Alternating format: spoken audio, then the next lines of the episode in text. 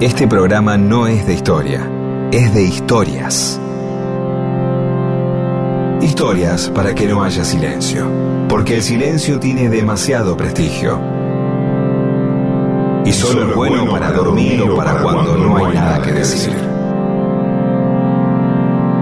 Mundo disperso. Historias de la vida y todo lo demás.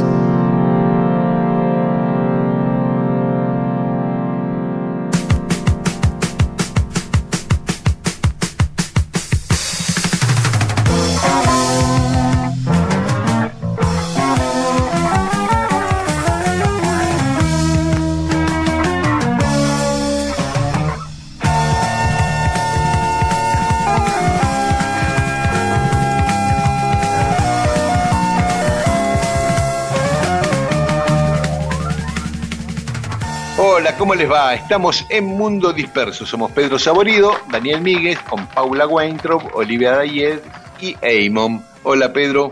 ¿Qué haces? ¿Todo bien? Todo bien, todo bien. Esperando ir a ver Inmortal, la película de Fernando Spinner, que me dijeron que está Uh. buenísima. Y no pude ir al estreno, pero ya voy a ir un fin de semana de estos eh, al Malva o al Gomón. Está todos los sábados a las 8 en el Malva. Todos los días en el Gomón y después en circuitos comerciales, en los showcase, en el norte, en Aedo. Eh, donde sea, vayan a ver, vayan a ver, es una película de, de Spinner, Inmortal. Tiene que, tiene que estar bien, Sí. no hay manera que Sí, mal. Inmortal con Belén Blanco, Daniel Fanego, Patricio Contreras, Analia Couseiro, bueno, un largo elenco. Y también quería decir que este miércoles 15 a las 7, en el Café de los Patriotas, ahí en Nicasio Oroño 2200, Nicolás Vilela presenta su libro Comunología. Lo empecé a leer y está muy bueno. Así que Nicolás, que fue electo concejal en Hurlingham, ¿no? ¿Lo conocés No, vos, Pedro? Nicolás? sí, un gran amigo. Sí, sí, sí. Y hablando de amigos, le quería mandar un abrazo a Alberto Silioni, eh, y encima que su equipo está por peleando para ascender a la Ferrocarril Oeste. Bueno, Bien, ¿te parece que, que, eh, vayamos a cosas que ocurrieron un día como hoy? por supuesto, me Ahí encanta. No pasaron tantas cosas, pero algunas dan para subrayar. Por ejemplo, en 1408, en el concilio de Perpiñán, se declara la legitimidad del Papa Benedicto XIII de Aviñón. En ese momento estaba dividida la iglesia, ¿no? Y había, ah, que había más estaba- papas. Claro, había, en, en un momento hubo tres papas simultáneamente, Benedicto XIII y dos más, ¿no? No sabía eso. Este, sí, Sí, como, como la CGT y la CTA, así que se van, sí. hay Claro. momentos. Claro, cuando estaba la, la CGT Brasil, la CGT Azopardo, acá estaba el papado de Roma y el papado de Aviñón, Bien, en Francia. De Benedicto XIII era, era español, pero había sido cardenal en Francia y, era considerado como un papa francés. Los romanos no lo querían, en Roma querían de máximo un romano, de mínima un italiano, aunque no fuera romano, pero no un francés. Y bueno, se produce un cisma que algún día vamos a contar bien, pero mucha presión, mucha presión para que Benedicto XIII renuncie al papado. Pero Benedicto, ¿qué hizo? Se mantuvo en sus trece. De ahí viene el dicho, Ah, viene de ahí, él se mantuvo en sus 13. ¿Qué quiere decir se mantuvo en sus 13 qué? que no iba a renunciar a, a- a ser Benedicto XIII, a ser papa. Ah, de ahí viene el dicho, Exacto. se mantuvo en sus 13. O sea, se mantuvo el 13. Mira vos. De ahí Qué viene. lindo. de ahí viene.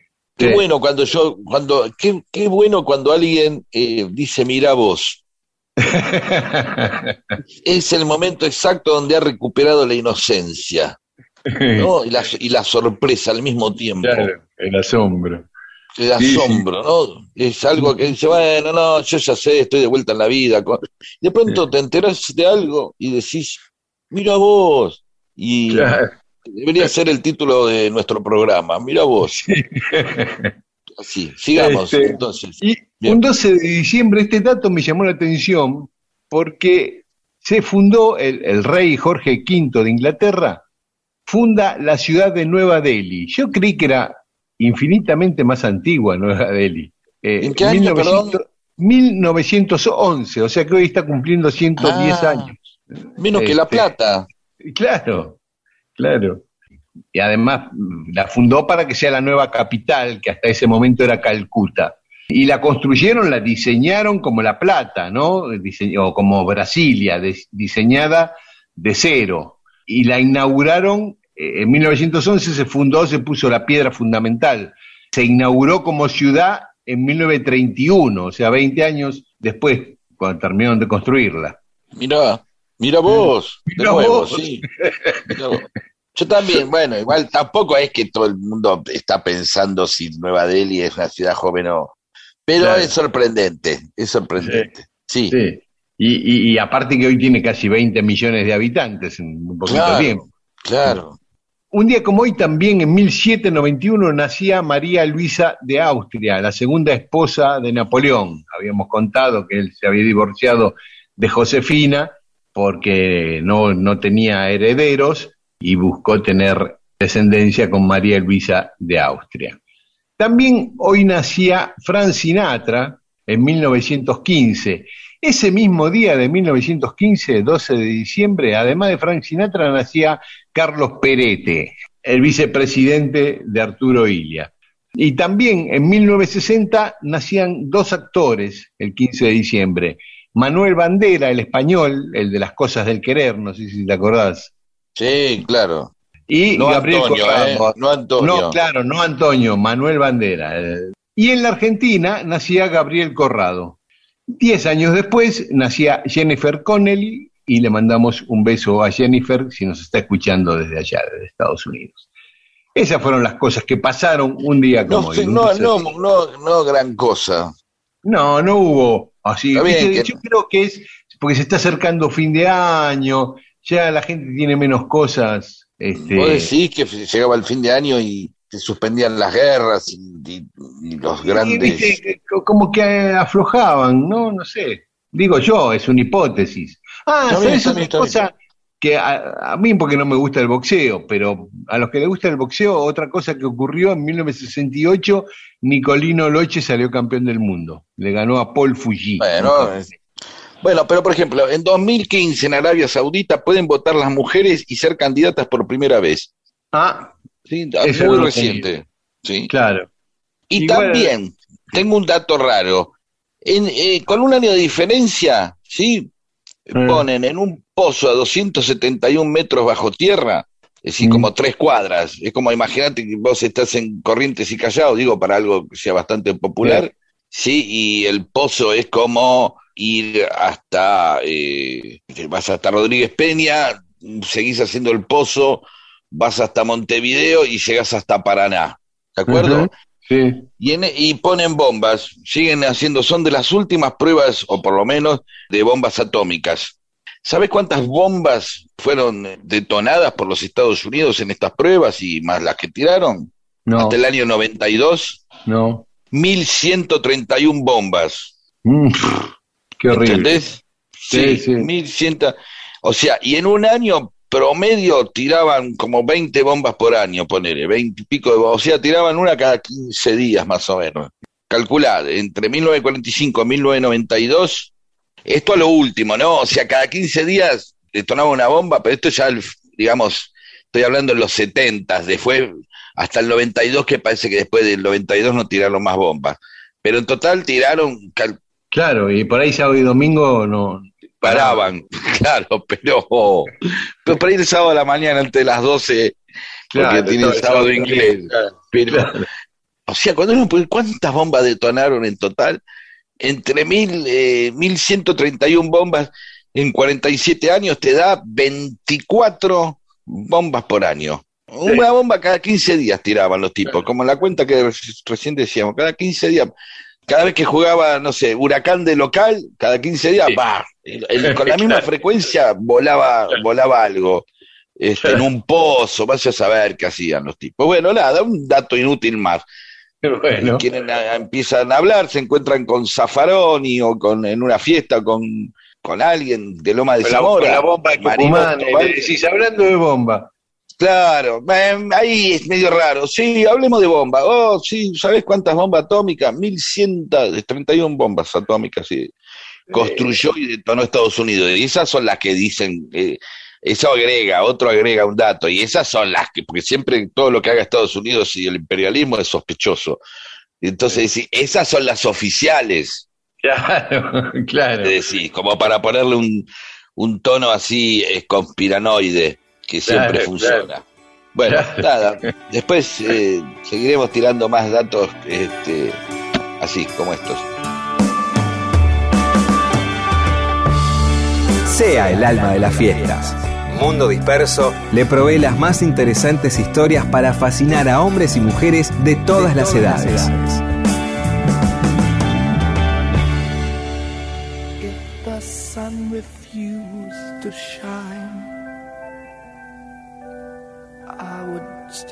Loving you. When mountains crumble to the sea, there will still be you and me.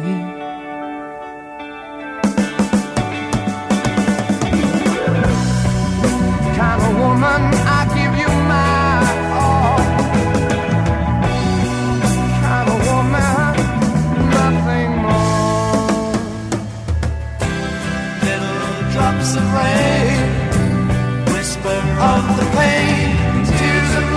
lost in the days gone by.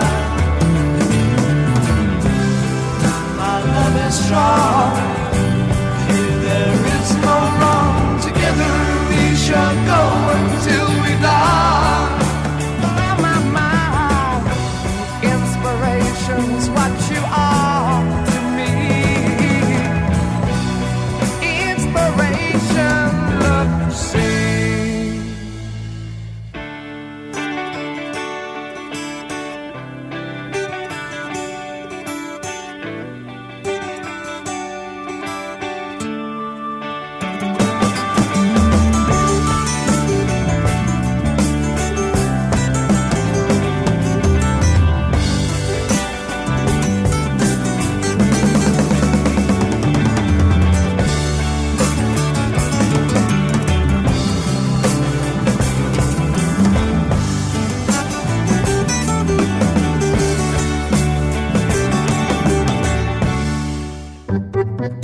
Estas historias les van a servir para nunca quedarse sin tema de conversación. Mundo Disperso. Un montón de historias para que usted cuente y se luzca.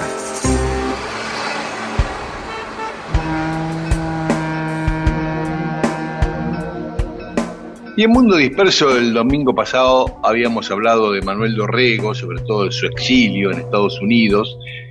Y hoy vamos a volver a hablar de Dorrego porque mañana se cumplen 193 años de su fusilamiento. Dorrego eh, era gobernador de la provincia de Buenos Aires, pero con la delegación del poder de relaciones exteriores, de guerra, por todos los gobernadores del resto de las provincias, o sea que en la práctica oficiaba como un presidente de la Argentina. Él había heredado del gobierno de Rivadavia un acuerdo de paz con Brasil que implicaba la independencia de Uruguay. Eso generó tanto malestar que Rivadavia tuvo que renunciar y fue reemplazado por Dorrego. Pero Dorrego, en su año y pico de presidencia, no pudo dar vuelta esta situación. Y lo intentó por todos los medios, pero no pudo. Inglaterra lo presionó muchísimo, incluso lo presionó con una intervención armada directa, si no firmaba la paz con Brasil y le daba la independencia a Uruguay. Y entonces Dorrego firmó esa paz. Y terminó firmando lo mismo que había acordado Rivadavia, o sea, terminó continuando. Sí, sí, es como que Macri tomó la, deuda. Y, ahora vos la tenés. Y, y claro, ahora tenés vos y te acusan, a- lo acusan a Alberto Fernández de no pagar la deuda, de no poder pagar la deuda. Esto es más o menos lo mismo, porque después los unitarios, los de Rivadavia, acusaron a Dorrego de traición por haber firmado. Por haber hecho lo que hizo. Rivadavia. Está perfecto. Sí, sí, o sea, todo el tiempo hay estos paralelos. Podés buscarlos con la liberación de las, con las vacunas, con la anticual, con lo que sea. Vos acusás al otro de no poder resolver el quilombo que hiciste vos o que hubieras hecho lo mismo vos, listo. Fenómeno. Claro. Lo acusan de traición y ahí, ¿qué pasa? Y al firmarse la paz, las tropas argentinas que estaban en Brasil, en Río Grande, vuelven a Buenos Aires. Los primeros días de octubre empiezan el, el regreso llegan el 26 de noviembre a Buenos Aires con Lavalle a la cabeza, que era el que comandaba esas tropas, el general Lavalle. Venían muy calientes los soldados, todos los oficiales, por ese acuerdo, venían muy enojados con Dorrego. Y acá los unitarios que estaban en Buenos Aires daban manija en el mismo sentido. De tal manera que, y un dato no menor, ese ejército que venía desde Brasil era mucho más poderoso, más numeroso que las fuerzas que tenía Dorrego acá en Buenos Aires. Con lo cual deciden darle un golpe a Dorrego. Un domingo 30 de noviembre se juntan Julián Agüero, Salvador María del Carril, los hermanos Florencio Varela y Juan Cruz Varela, Martín Rodríguez, Valentín Gómez, todos amigos de Rivadavia y poquito manejados por Rivadavia, y le dicen a Lavalle hay que dar el golpe. Al día siguiente, el lunes primero de diciembre, Lavalle se va con todo el ejército a derrocar a Dorrego, que ya se la veía venir y se había escapado a las 4 de la mañana porque no iba a poder hacer frente a, a ese enfrentamiento. Dorrego que cuando le dijeron que Lavalle iba a intentar derrocarlo, no lo creyó. Dijo, imposible, eh, Lavalle no me va a derrocar, eh, es, yo lo ascendí, eh, me estima mucho, bla, bla, no, pero le erró, le erró Dorrego. Así que Dorrego se va para hacia adentro de la provincia, primero a Cañuelas, después a Lobos, se encuentra con Rosas, Rosas le aconseja no combatir, Rosas dice, yo no tengo tantas fuerzas para ayudarte, andate a Santa Fe, velo a López, que te proteja López, y Dorrego, que le decían el loco Dorrego, dijo que no, que se quedaba ahí para enfrentar a Lavalle. Se fue a Navarro a esperar a Lavalle. Lavalle, mientras tanto, el lunes primero de diciembre, se va a, a la iglesia de San Roque, que está ahí en, el, en Defensa y Alcina, cerquita de Plaza de Mayo, y ahí simulan una votación fuera de toda legalidad, pero queda nombrado gobernador. Y después de eso se va a la casa, a, a la caza con Z de Dorrego. Se enfrentan en Navarro, le gana fácilmente, Dorrego se escapa, llega hasta Salto, hasta la ciudad de Salto, donde tenía fuerzas aliadas o leales, que tenía una guarnición ahí, pero esos que él creía leales, Bernardino Escribano y Mariano Hacha, se dan vuelta, lo detienen y lo entregan a la valle. Bien. Dos traidores mayúsculos. Importante, sí, sí, importante. Es increíble que todas las... eh, eh, uno no puede dejar de sentir esa extraña sensación de que se corporizan calles, ¿no? Ah, Salvador María del Carril, Mariano Hacha, y son siempre como calles, lugares, que si yo empecé, ah, mira, este lo cagó a... eh, Claro. este lo traicionó al otro, el otro lo entregó. Ah, Flore- eh, los Varela, mira, le dieron máquina, un clásico, oligarcas que le dan eh, máquina a un milico este, para que este, dé un golpe de Estado, ¿no? Claro.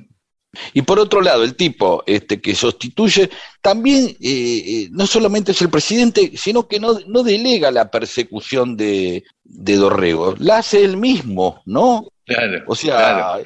lo cual también es extraño, pero bueno, son, Claro. son extrañas Sí. cosas que son extrañas vistas hoy, ¿no? Sí. Claro, claro. Es que eh, esta, eh, este grupito oligárquico no iban a ir ellos a, a correr. No, obviamente, siempre tercerizan. Sí. Entonces, Entonces Lavalle, bueno, le traen a, a Dorrego detenido y le llega casi en simultáneo, cuando se enteran acá en Buenos Aires que estaba detenido, un oficial, Juan Elías, llega con una, una esquela que le había mandado este grupo, ¿no?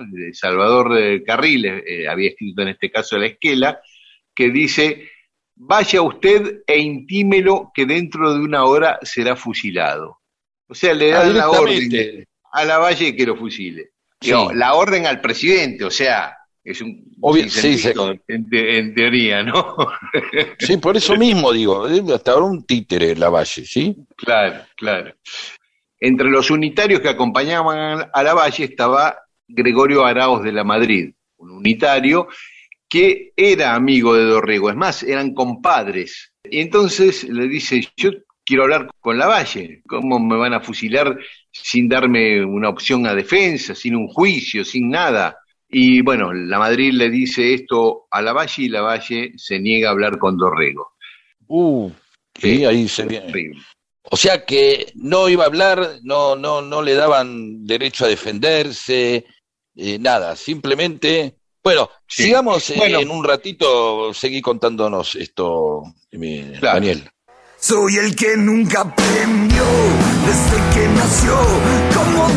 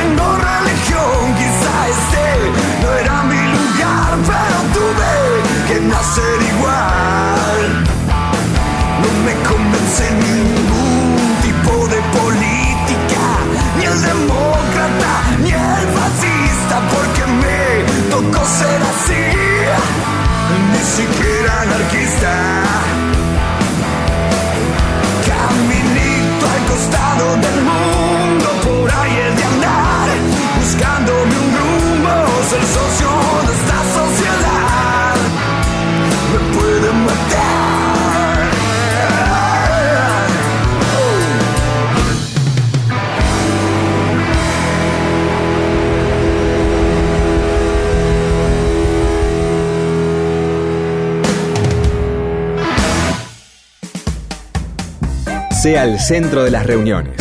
Escuche Mundo Disperso y apréndase las más interesantes historias para contar.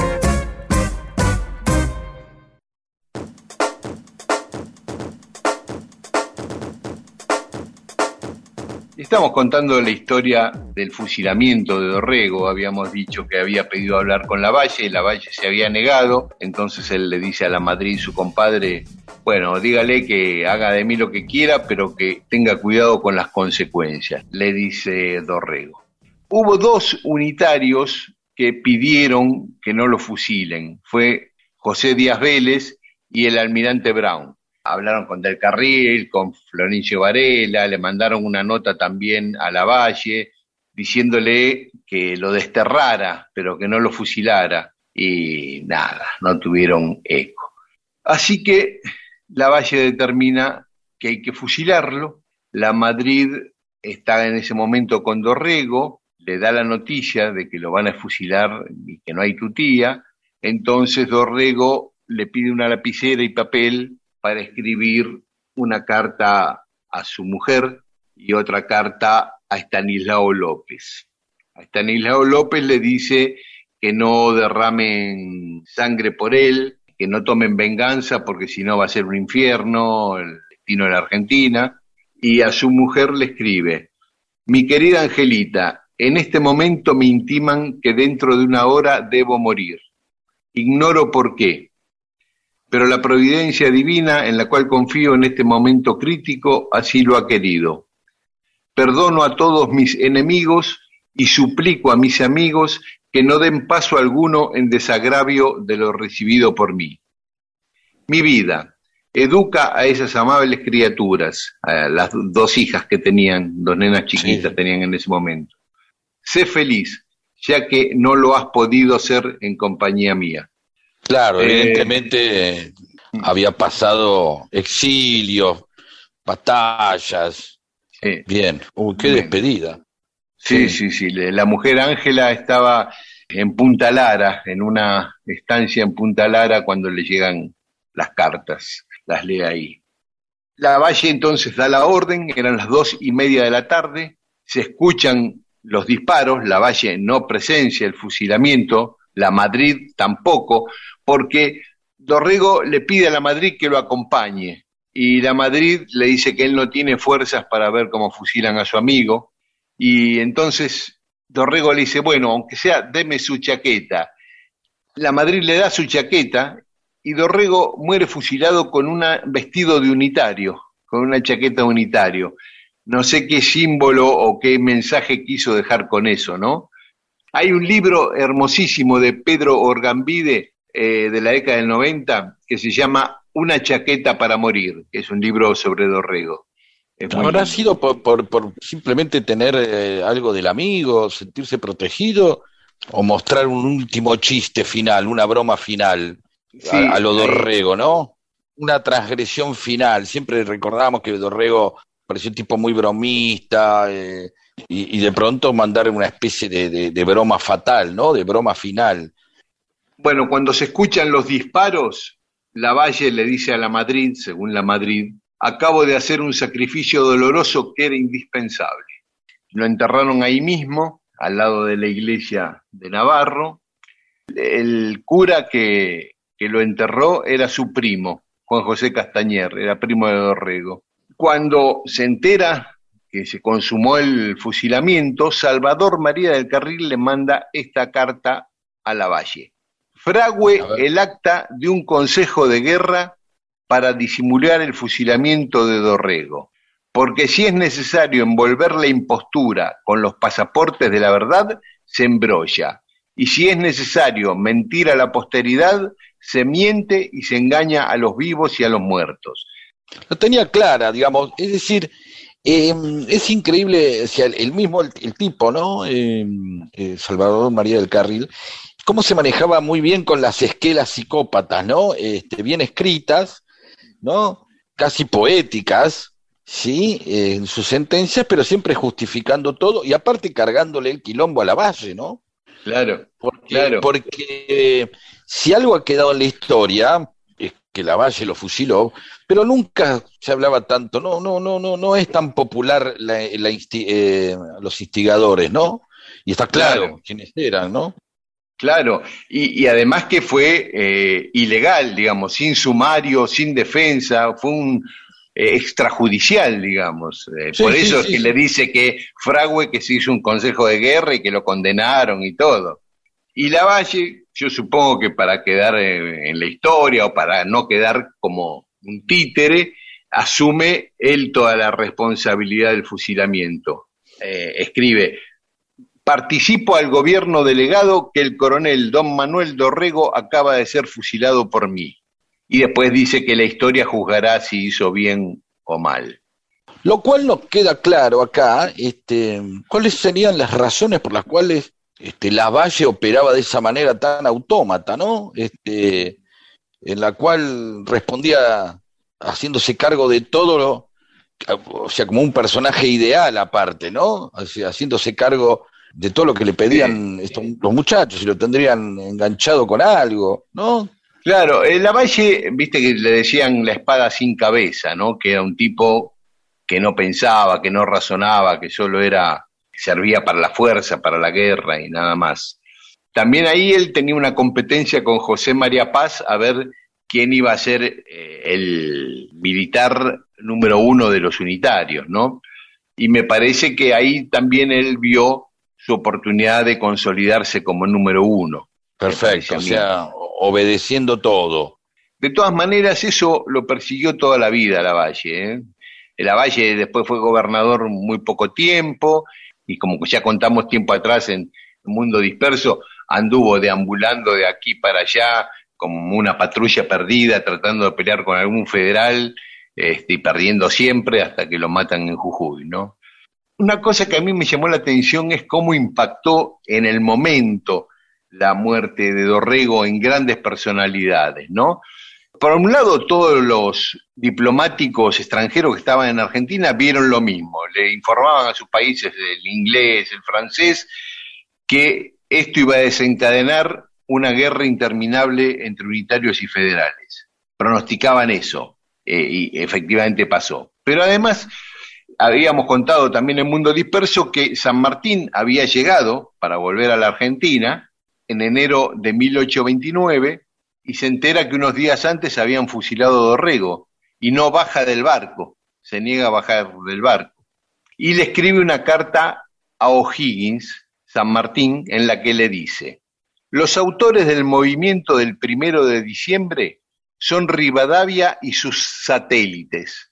A usted le consta los inmensos males que estos hombres han hecho, no solo a este país, sino al resto de América, con su infernal conducta.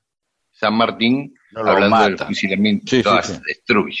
Y otra carta que me llamó la atención fue de Simón Bolívar, que a- a- había estado en tratativas con Dorrego. Dorrego le había pedido ayuda para la guerra contra Brasil a Bolívar, se habían entrevistado en Bolivia. Y escribe Simón Bolívar, en Buenos Aires se ha visto la atrocidad más digna de unos bandidos.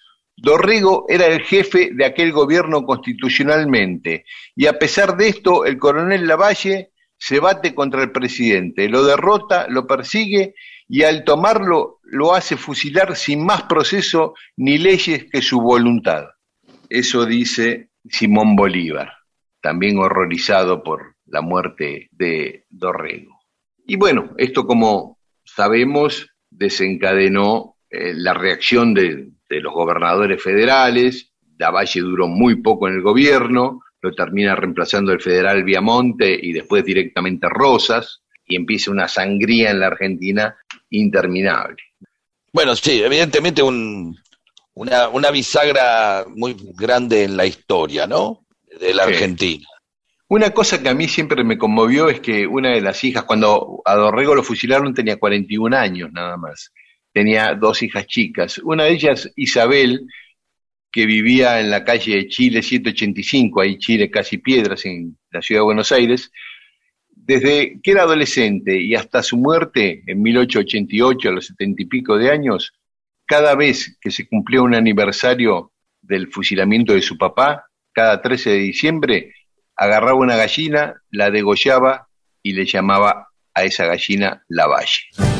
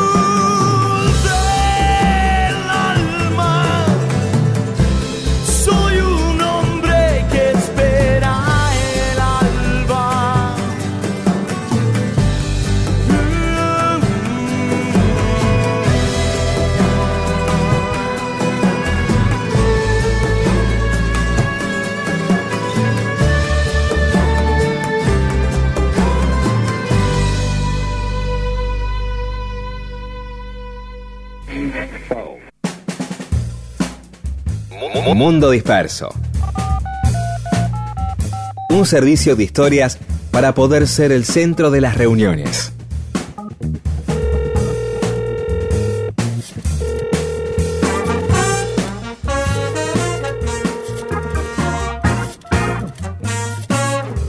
Y tenemos mensajes de los oyentes que nos escribieron a Mundo Disperso en Facebook y arroba Mundo Disperso AM en Instagram y Twitter.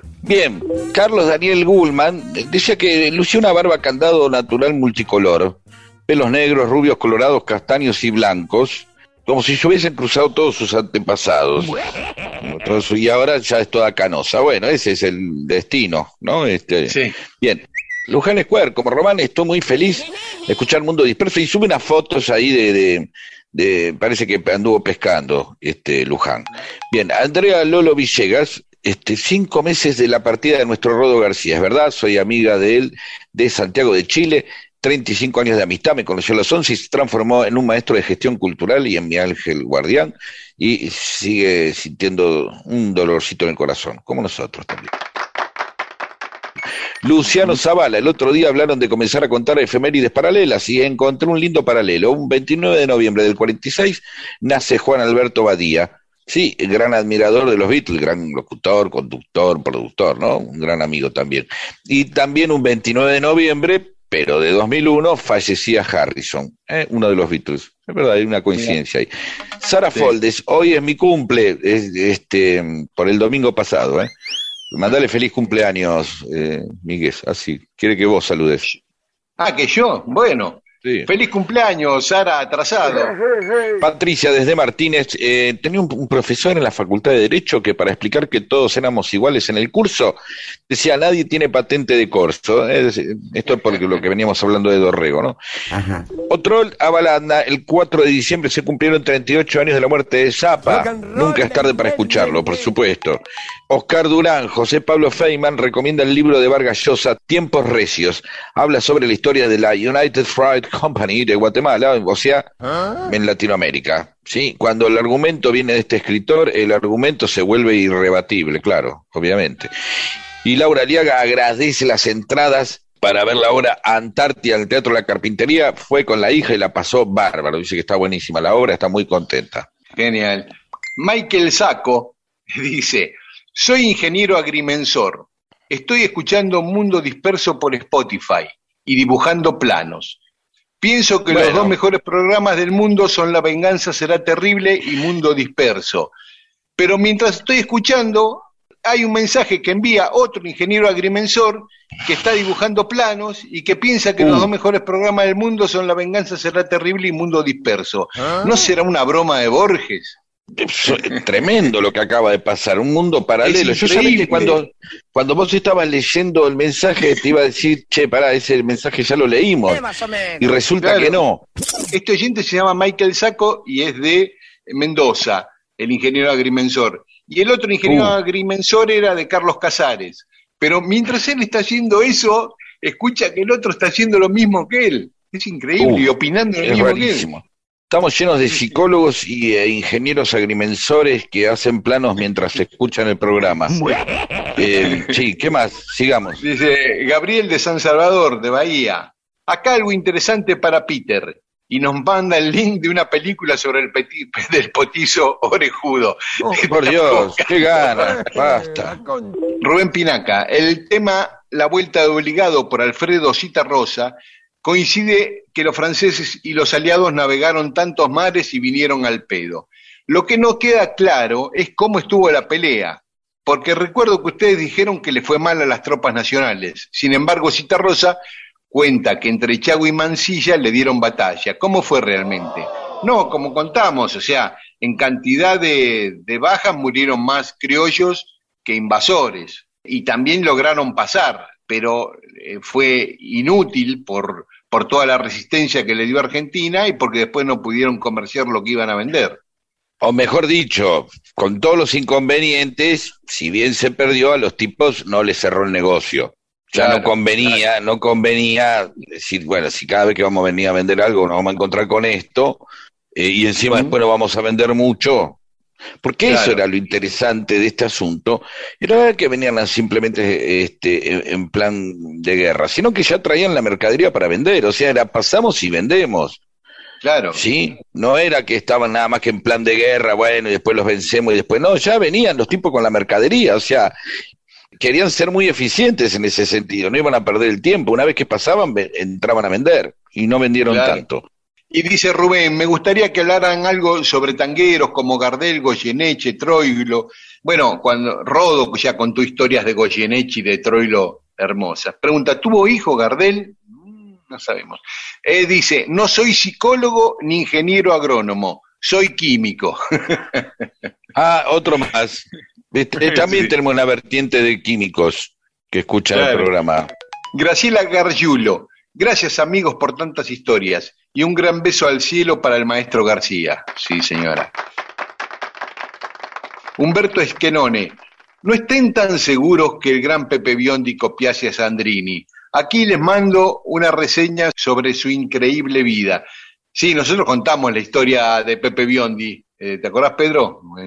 Eh, claro. y dice que si van a hablar de la Bristol, eh, incluyan la Pilarica, que se morfaba bárbaro. Era un barcito en la Rambla donde iban Troilo, Osvaldo Miranda, Olmedo, Jorge Gorostiza. En 1975 acompañé a Miguel Ángel Taranto a probarse Argentino Juniors. Ya había muerto Perón, eran tiempos de López Rey, Isabel y, y otros horribles. No podíamos imaginar el espanto que nos esperaba. Como un chiflete repentino, porfiado, refrescante, llegó el rumor de los cebollitas y un pibe que la descosía. Como decía la canción, algo se estaba gestando. Mira vos. Así que Claro. a los cebollitas ahí en su apogeo, antes del debut de Diego. Mónica, desde Ramos Mejía, el 3 de diciembre terminé mi aislamiento por COVID. Por favor, mi agradecimiento al Hospital Posadas, a las doctoras Rivero, Gradia y Leonino por su acompañamiento, y en ellas a todo el personal sanitario. Justo el otro día hablábamos de eso, Pedro. Por supuesto, por supuesto. Un gran saludo a todos. Mónica González, queridos, comiendo un guisito rico y encima me ponen yes, es el paraíso. Claro, porque el domingo pasado pusimos un tema de yes. Claro, Nicolás. y ella comía gui- guiso y entonces aparece esta extraña combinación de guiso y, y, eh, y rock sinfónico. ¿No? Sí. Vos decís, yo pensé que ibas a escuchar yes y bueno, no sé, con alguna bebida o con algo, pero guiso y yes Claro. suena raro. Pero está Claro, muy bien, claro. ¿eh? Está muy bien. Eso es que vos te apropiás culturalmente de yes y te lo mandás con un guiso. Claro, y mañana, el domingo que viene comete un choripán escuchando a Emerson and Palmer. Por, por supuesto, sí.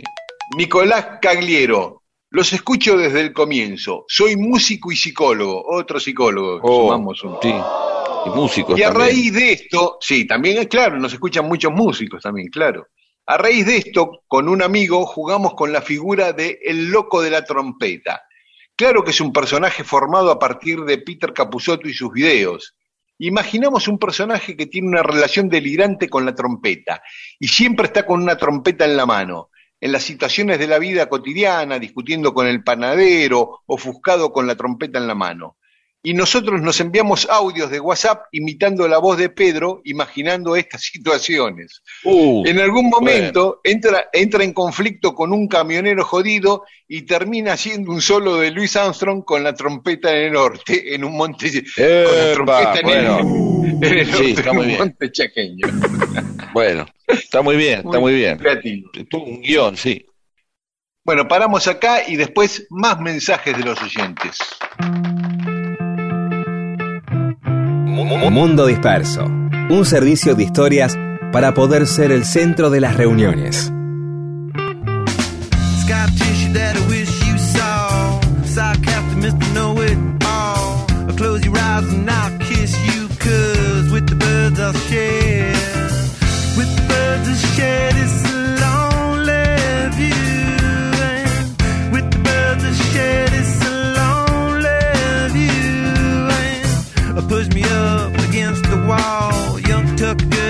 Push up bra. I'm falling all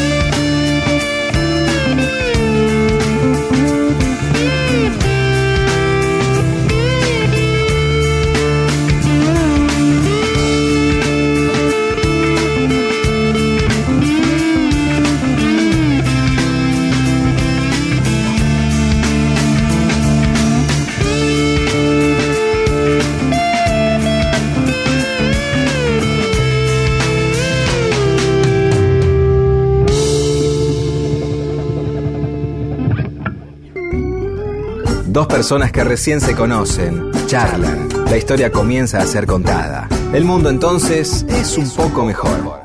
Y esas personas pueden incluso hasta tener sexo. Y todo gracias a Mundo Disperso.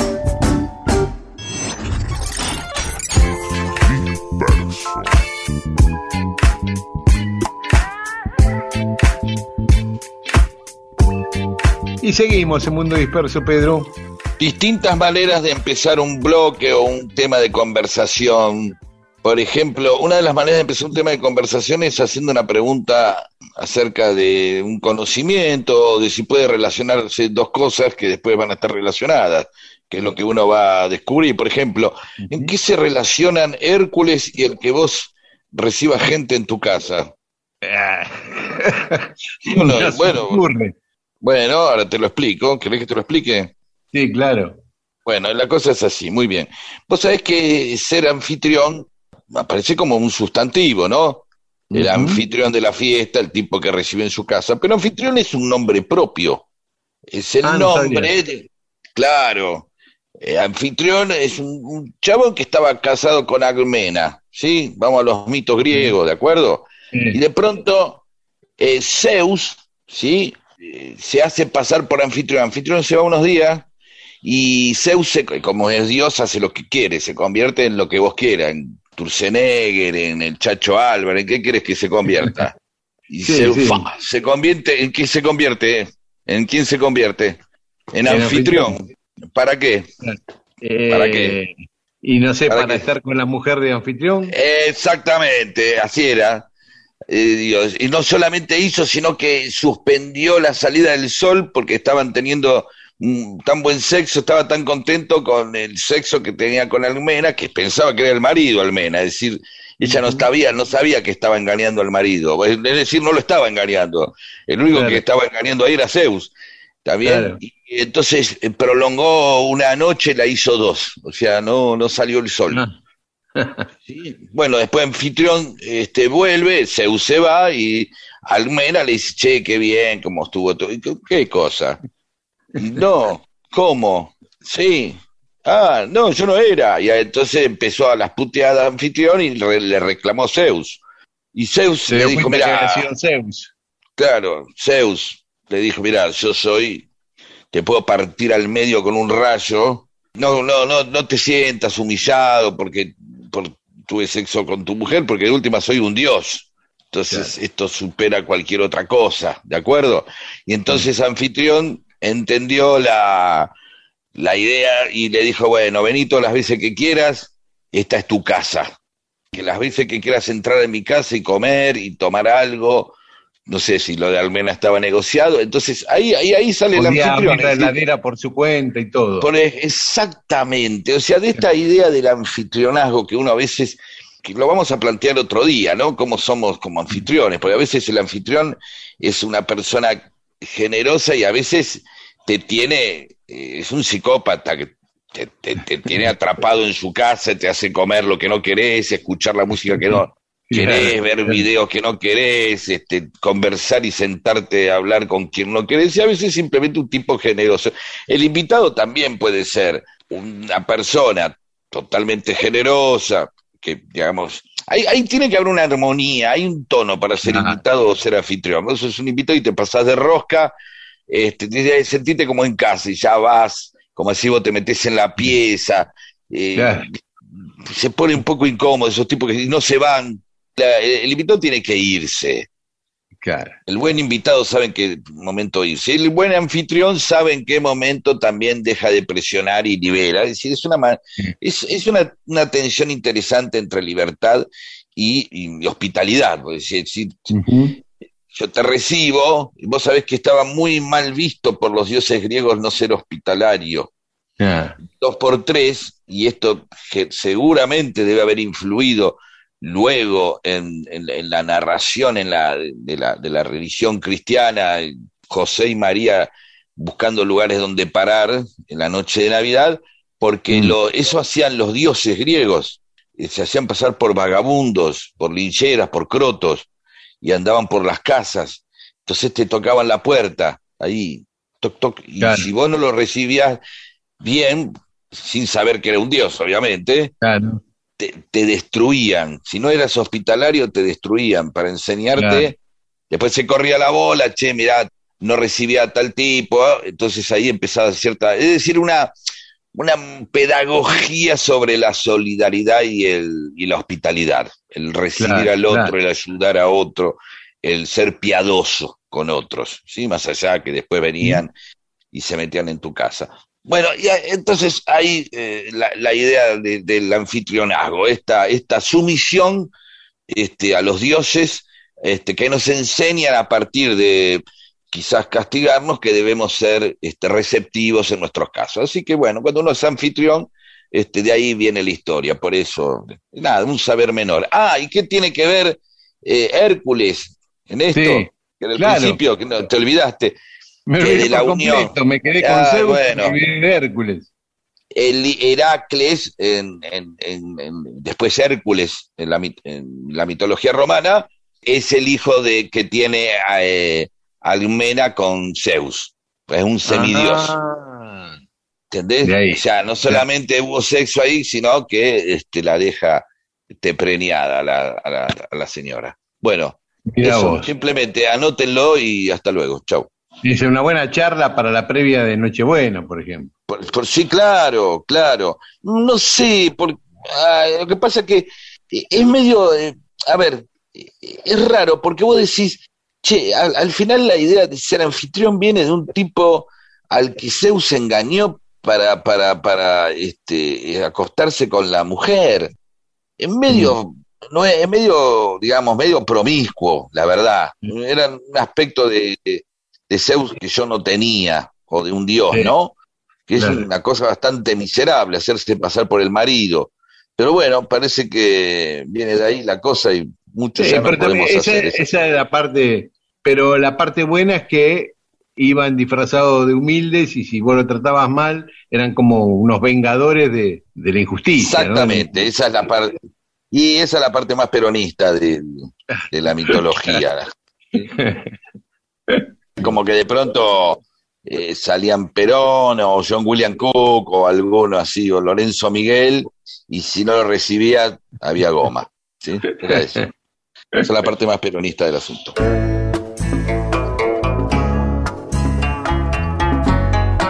Mundo Disperso.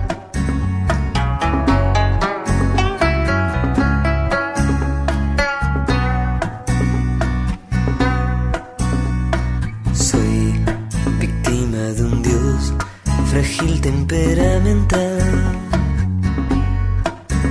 que en vez de rezar por mí se fue a bailar, se fue a la disco del lugar, quiso mi disfraz vivir como un mortal.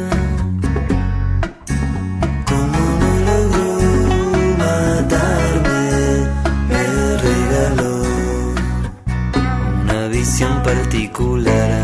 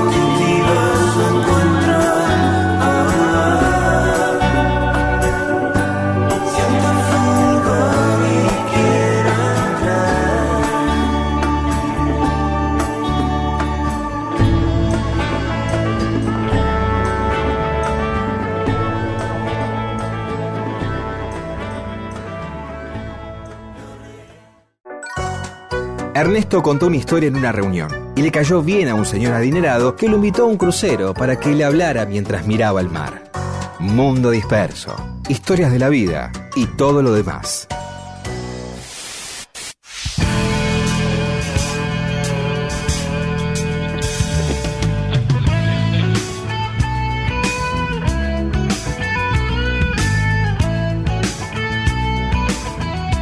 Y seguimos en Mundo Disperso, Pedro. Bien, sí, acá hay un oyente que manda un dato, lo manda en forma de pregunta. Si sabemos desde cuándo existen las gafas, los anteojos de sol. Ah, Eh, y entonces nos manda, obviamente, la data. Claudio Ciampo, perdón, eh, que no lo nombré. Eh, esto es interesante. ¿Desde cuándo te parece a vos que están, que existen? Tiraste un dato. que principios del siglo XX. Principios No, del siglo no, XX. no. Siglo XII en China. Ah, Ya, ya sabían, los tipos eh, ya sabían ahumar cristales de cuarzo, entonces se protegían del sol, pero sobre todo, ¿sabes para qué se usaban? Para ocultar eh, los ojos. mira, Eh, ¿Se entiende? pero ¿por qué querían ocultar los ojos? Estaba de moda que no, no se note que iba, sobre todo empezó, esta moda empezó con eh, los jueces de los tribunales, en los juicios, para que no se note alguna picardía en los ojos o algo, que se adivina Claro, alguna intención. una intención, los jueces empezaron a usar los lentes, casi fue como una obligación. Y después, bueno, la gente empezó a usarlo como, bueno, no quiero que se note en qué ando, a qué miro, ¿sí? Claro. Cosa que es una ventaja, ¿verdad? Uno con los lentes nadie sabe qué está mirando. Y después ya en el siglo XVIII se empezó a usar para enfermos de sífilis, por la fotosensibilidad que tiene, ¿sí? Ah, James Icecold lo empezó a usar, empezó a recomendarlo. Y después, ya primera mitad del siglo XX, se pone de moda primero en el, los- en el ejército, de los, los yankees, por- ¿viste los Clipper, los Ray-Ban? sí. Eh, de ahí entonces se pone moderno, pero los aviadores la empiezan a usar. Sí, por, por Ah, los rayos del sol, claro. en la altura y todo eso.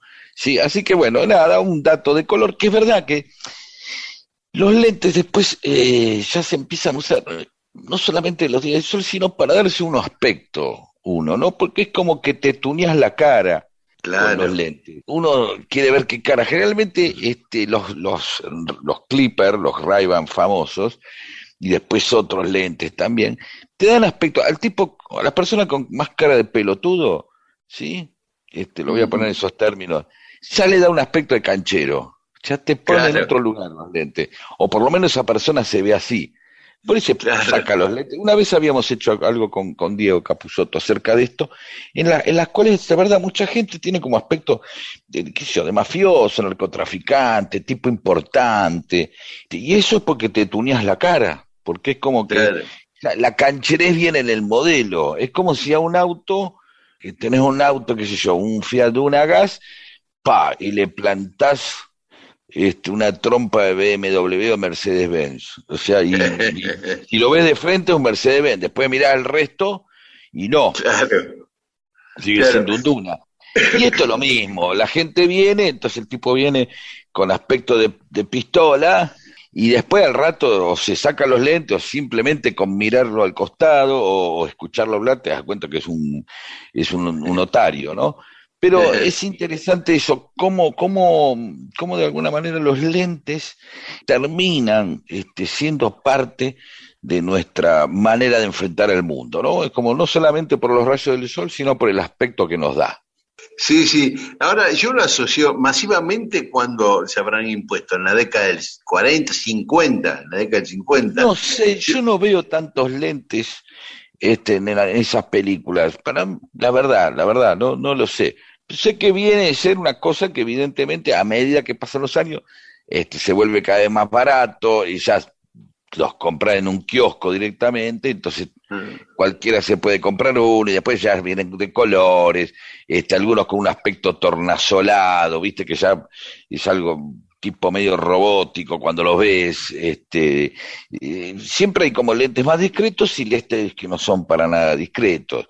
Yo a Perón Claro. no sé si lo vi con lentes oscuros y si los ves, los ves, los veías con algunos lentes que no eran muy cancheros, era digamos la versión del lente común con lentes oscuros, y eso lo ves en las películas de los 50, no, no tienen una gran cosa. Después, viste, más las películas de Fellini o las películas italianas donde está Mastroianni, pero, Claro. pero después eh, los modelos más jugados, con, viste, con las patillas más anchas o con ese, esa forma clipper, esa cosa canchera, me parece que empiezan los 70. Para mí lo veo en los 70. Pero yo mí. ya lo asocio, mira, a Brigitte Bardot, Saint-Tropez, la costa francesa. Por Ahí supuesto, ya- pero si te fijas son los 60, pero no están los clippers.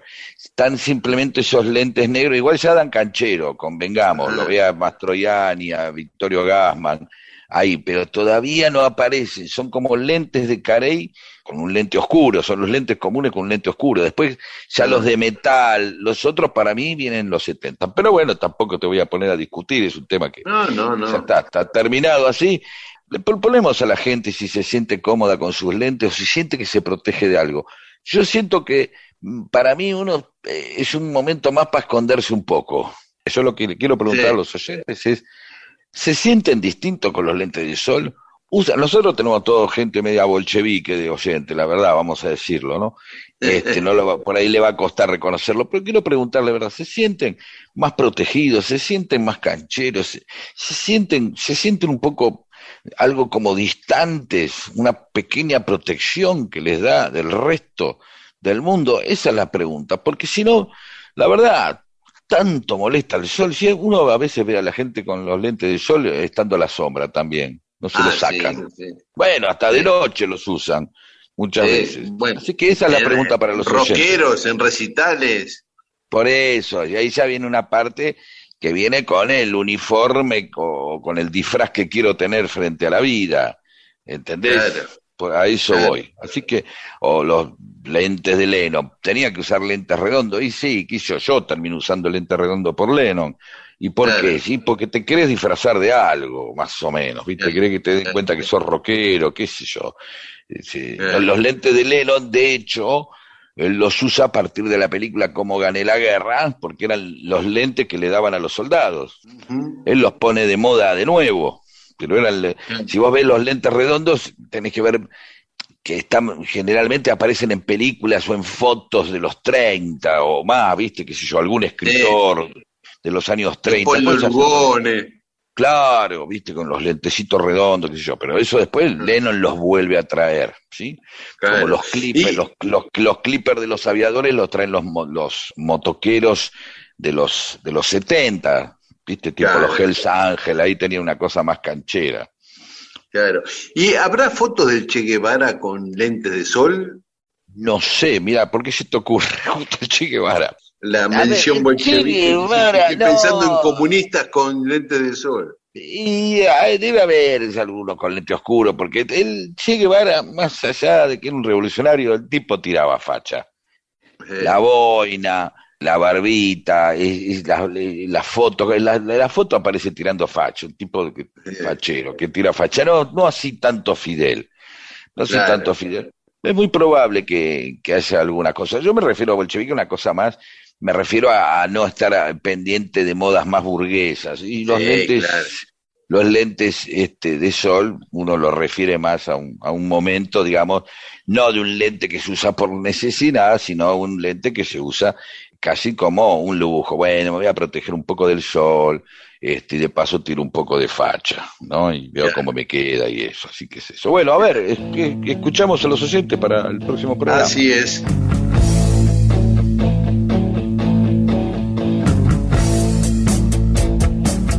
Mundo Disperso, historias de la vida y todo lo demás. No te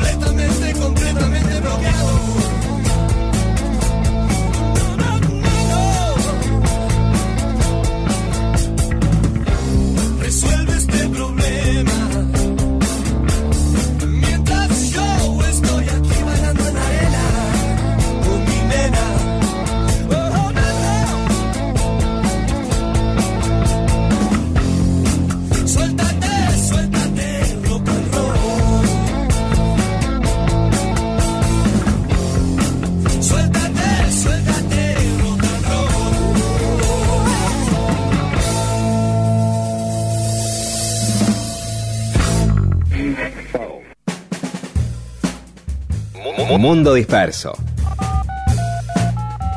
Un servicio de historias para poder ser el centro de las reuniones.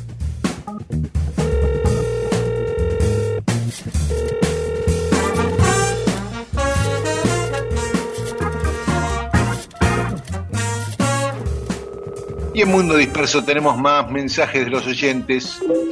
Sobre los nombres de negocios, Yerba Jactancia dice Lomo Sapiens, una lomitería, también un. Y Dalai Lomo, ese lo tenía. eh, eh, las dos en Santiago del Estero. Sí, los escucho todos los domingos, papá, papá. Bueno, Pablo del Valle, negocios con nombres graciosos, parrilla Choricity, es lindo, en la avenida Juan B. Justo, qué lindo. Y una casa de artículos de limpieza que se llama A Todo Trapo. Y una de casa y después que sería sin ti, que es un clásico, que sería sin, que sería de mí sin ti, que sería sin ti, sería sin ti salame, había varias cosas. Fran Pelón, en Alajuela, Costa Rica, hay una casa de venta de comidas que se llama, acá se llaman sodas, llamada Soda Estéreo. Humberto Esquenoni, imbatible, eh, comparte la foto de la roticería La Tarta Muda. Y Jorge Alcalde, Jorge Alcaide, con respecto a los nombres de comercios en Santiago del Estero, existía Gomería El Pinchazo de Juan Espina. Está muy bien, es raro, pero está bien. Engine Magnetic o In- Engine Magnetic manda la foto de un negocio que se llama Rápido y Riquísimo. Juan Ignacio Romano, que también es músico, hace referencia a, lo que decía vos, que el, el nombre en broma limita la expansión de, de un negocio, ¿no es cierto? Y dice que eso pasó precisamente con un negocio chileno que se llamaba Miel Gibson y que tenía de logo la cara del actor. Cuando creció, empe- le empezaron un juicio y, tuvo, y tuvieron que sacarle el nombre Claro. nos manda un link con esa noticia. Y también en otro orden de cosas, eh, vuelve, dice, disculpen que ve- vuelva sobre el tema Dorival Caymmi. y dice, Dios. este, no, que sigo mandándome macanas porque dice que Dorival, eh, bueno, era aparte de músico, artista plástico como Caribe, pero que el tema Tarde ni Tapoa es de Toquiño y Vinicio, que de, de Dorival es Pero a ver, no eh, claro, sí, qué sé yo. eh, em, no tomen, no tomen nada de lo que se diga acá como algo totalmente certero.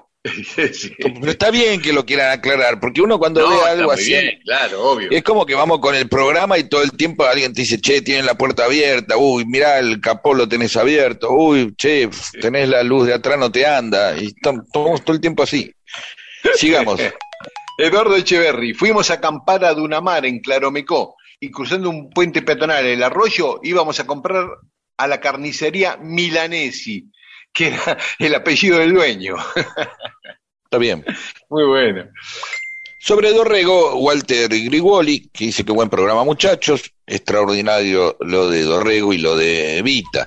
Eh, Alberto Pérez Saiz, dicen también el tratamiento dado a Dorrego muy, muy bueno. Y, y pregunta si fue el primer perseguido de nuestra historia. No creo que sea el primero, pero fue muy perseguido, ¿no? Claudio Baldoni, escuchando la historia de Dorrego, también contada, me hacen pensar en lo mal explicadas y lo mal que le hicieron a la conciencia del argentino medio las clases de historias escolares, sobre todo las del secundario, cuando uno ya ha dejado de ser niño y podría disfrutar y conocer más de historias como estas y sacar sus propias conclusiones. Sí, señor. La historia parece que está contada para que nadie saque conclusiones propias. Me dan ganas de volver a estudiar historia, porque uno se siente como un pelotudo al que le han mentido toda la vida. A propósito de Dorrego y Lavalle, ¿en algún momento podrían hablar de ellos desde la visión de los personajes de Sobrehéroes y Tumbas? El libro de Sábato, ¿no? Ese libro que yo lo leí cuando era mucho más joven que ahora, pero no hace mucho.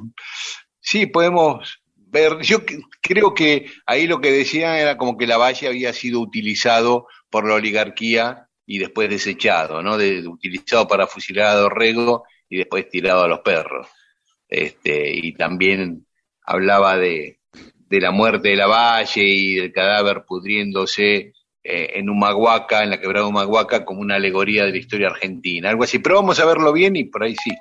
Y Mario dice, como siempre, un gran estratega, pensador y víctima del poder real, Manuel Dorrego. Sobre Evita, Cristian Chiminelli dice que lo que planteaba yo, eh, si había inspiración en, en Evita, si había sido inspirada por la, la cantidad de radioteatros que hizo sobre grandes mujeres de la historia, también habla de un ejemplo tremendo que dice que es el de Charlie García, que de pronto eh, estaba formado para la música por y para la música clásica, pero va a ver una película de los Beatles y ¡pum! Quedó dado vuelta como una media y ahí ¡pum! salió, quiero ser como ellos, dijo, y salió para otro lado. Ricardo Bonda, con respecto a Eva, considero que su lugar en nuestra historia lo consiguió coincidiendo con la frase de Augusto Roa Bastos, que afirma que lo que llamamos destino es lo que nosotros hacemos de nuestra vida, porque más allá de estar en el lugar y el tiempo correcto, lo que ella logró se debió a su compromiso, convicciones e ideales, y pudo llevarlos a la práctica luego y lograr resultados, y por ello quedó para siempre en nuestra memoria y corazón. María Cristina Aguado Casal dice, yo en verdad desconocía toda esta serie de radioteatros acerca de las grandes mujeres que había hecho Evita, y pienso que, que tranquilamente debe eh, haber influido en ella, aparte del hecho de que justamente debe haber estado de acuerdo en interpretar esos papeles por tener mucho que ver con ellos. Eh, Carlos Gabriel Magliano, Evita fue mucho más grande que todas las mujeres que interpretó. Y no me extraña que Carlos Sabino Bernetti sea oyente del programa. Pecanizares, me dejaron pensando en los personajes que elegía Evita para representar en el radioteatro, sobre todo el de Josefina. Y no pasemos por alto la rima Napoleón Perón. Lo inventé yo. Marta Iris Febrero, una de las psicoanalistas escuchas del mundo disperso, dice, los escuché mientras hacía gimnasia que veía por YouTube. Y luego intenté buscar alguna película de Evita. Abrazo desde Bahía Blanca. Saludamos desde acá a Adriana Barbela de Lanús, a Adela Susana Pelle y a Minerva Chin. Y yo saludo a Rodrigo Javier Flores, a un tal Lázaro y a Miriam Amari. Y gracias a todas y a todos por los mensajes. No sé por qué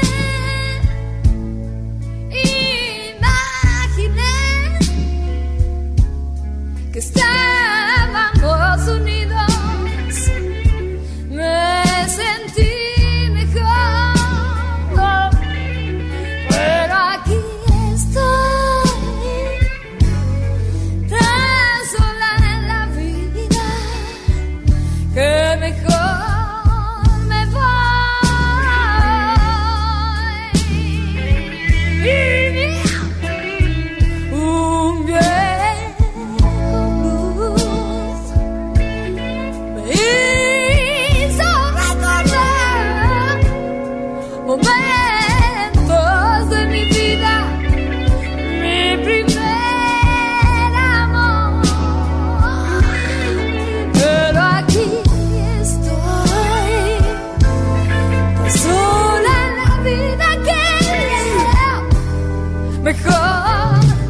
Me voy.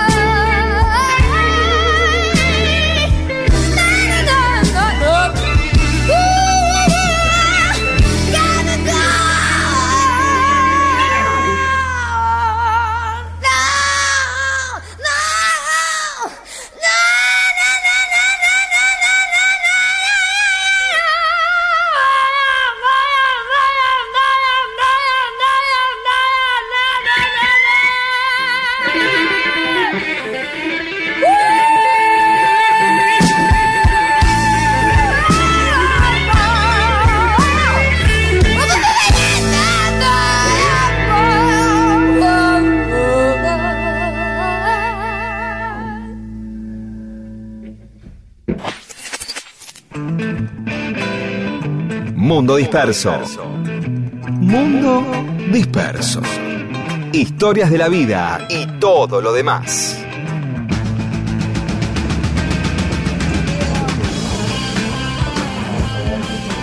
Bueno, últimos minutos de Mundo Disperso. Sí, para que la gente vote. ¿Sí? Todo el tiempo contamos historias que a veces después te pasa con la del chabón ese que era artista plástico, no sé, ya me olvidé el nombre, por suerte. Em, que todo el mundo te- hace dos meses que nos vienen corrigiendo. Ah, sí. Historias, pueden elegir para que para la próxima quizás las dos sean mentiras, pero a ver cuál les gusta más o cuál les parece más verdad. La salsa golf. Por un lado se cuenta que la historia en 1920, el Federico Leluar, que fue después eh, premio Nobel, eh, hizo, inventó él la salsa golf en Mar del Plata, en el club, en el golf de Mar del Plata. ¿sí? Ajá. Y eh, pero, pero lo cual es medio raro porque tenía 14 años o 13 años Leluar en 1920. Ya Ah, veremos. mira. Sí. Y la Lo otra. que sí que Leluar era de una familia de mucha guita, de esos Sí. que veraneaban en Playa Grande y jugaban al golf que está en Eh, sé Playa yo, Grande. por ahí está bien, por ahí jugaba a los 13 años, los 14 años jugaba al golf, qué sé yo. Pero el otro eh, dice que la salsa golf en realidad la inventó eh, de Vicenzo. Son como las dos grandes corrientes que tiene esta historia. Viste que siempre hay quien dijo esta frase, si la dijo este o no. eh, la Sí, inspiración es algo que prefiero que me agarre trabajando. Eh, entonces lo hizo, no, Graham Greene, no, lo dijo Bertrand Russell, no, lo dijo Picasso, lo dijo Roberto Art, lo dijo y siempre. Es como la famosa historia del, de la guardia y la botella que hace vacío, Sí. ¿sí? Que yo la escuché con ocho actores distintos, ¿viste? ¿Sabés quién una vez fue una guardia y entró con una botella que le hizo vacío? ¿Eh? ¿Qué?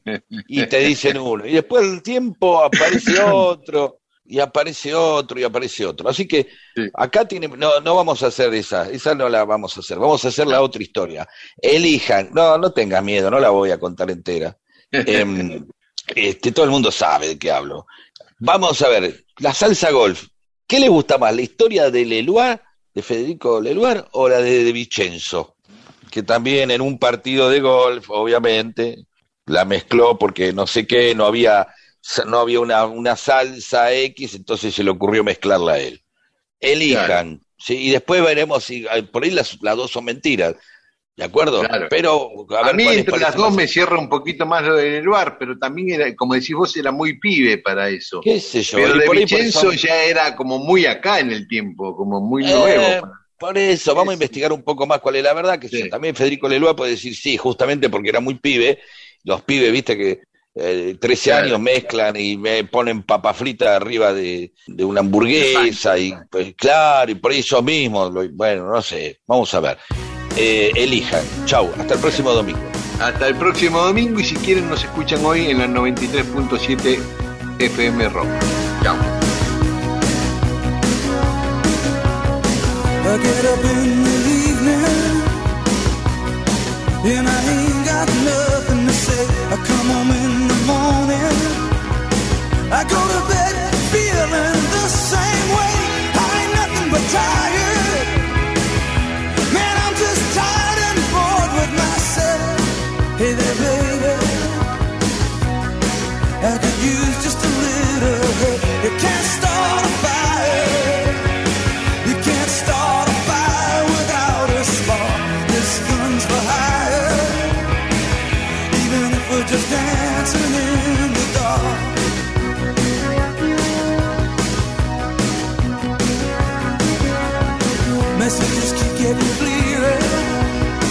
Radio's on and I'm moving around the place. I check my look in the mirror.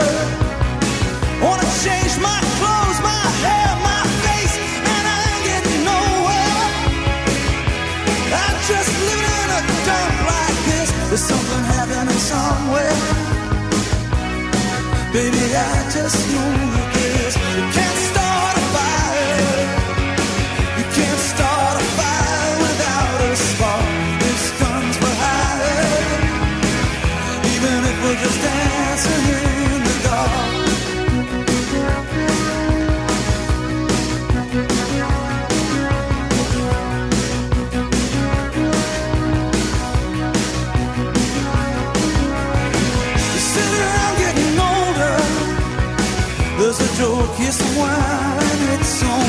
I shake this world off my shoulders.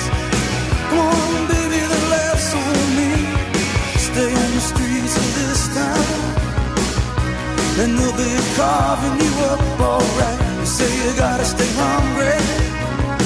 Hey, baby, I'm just a fast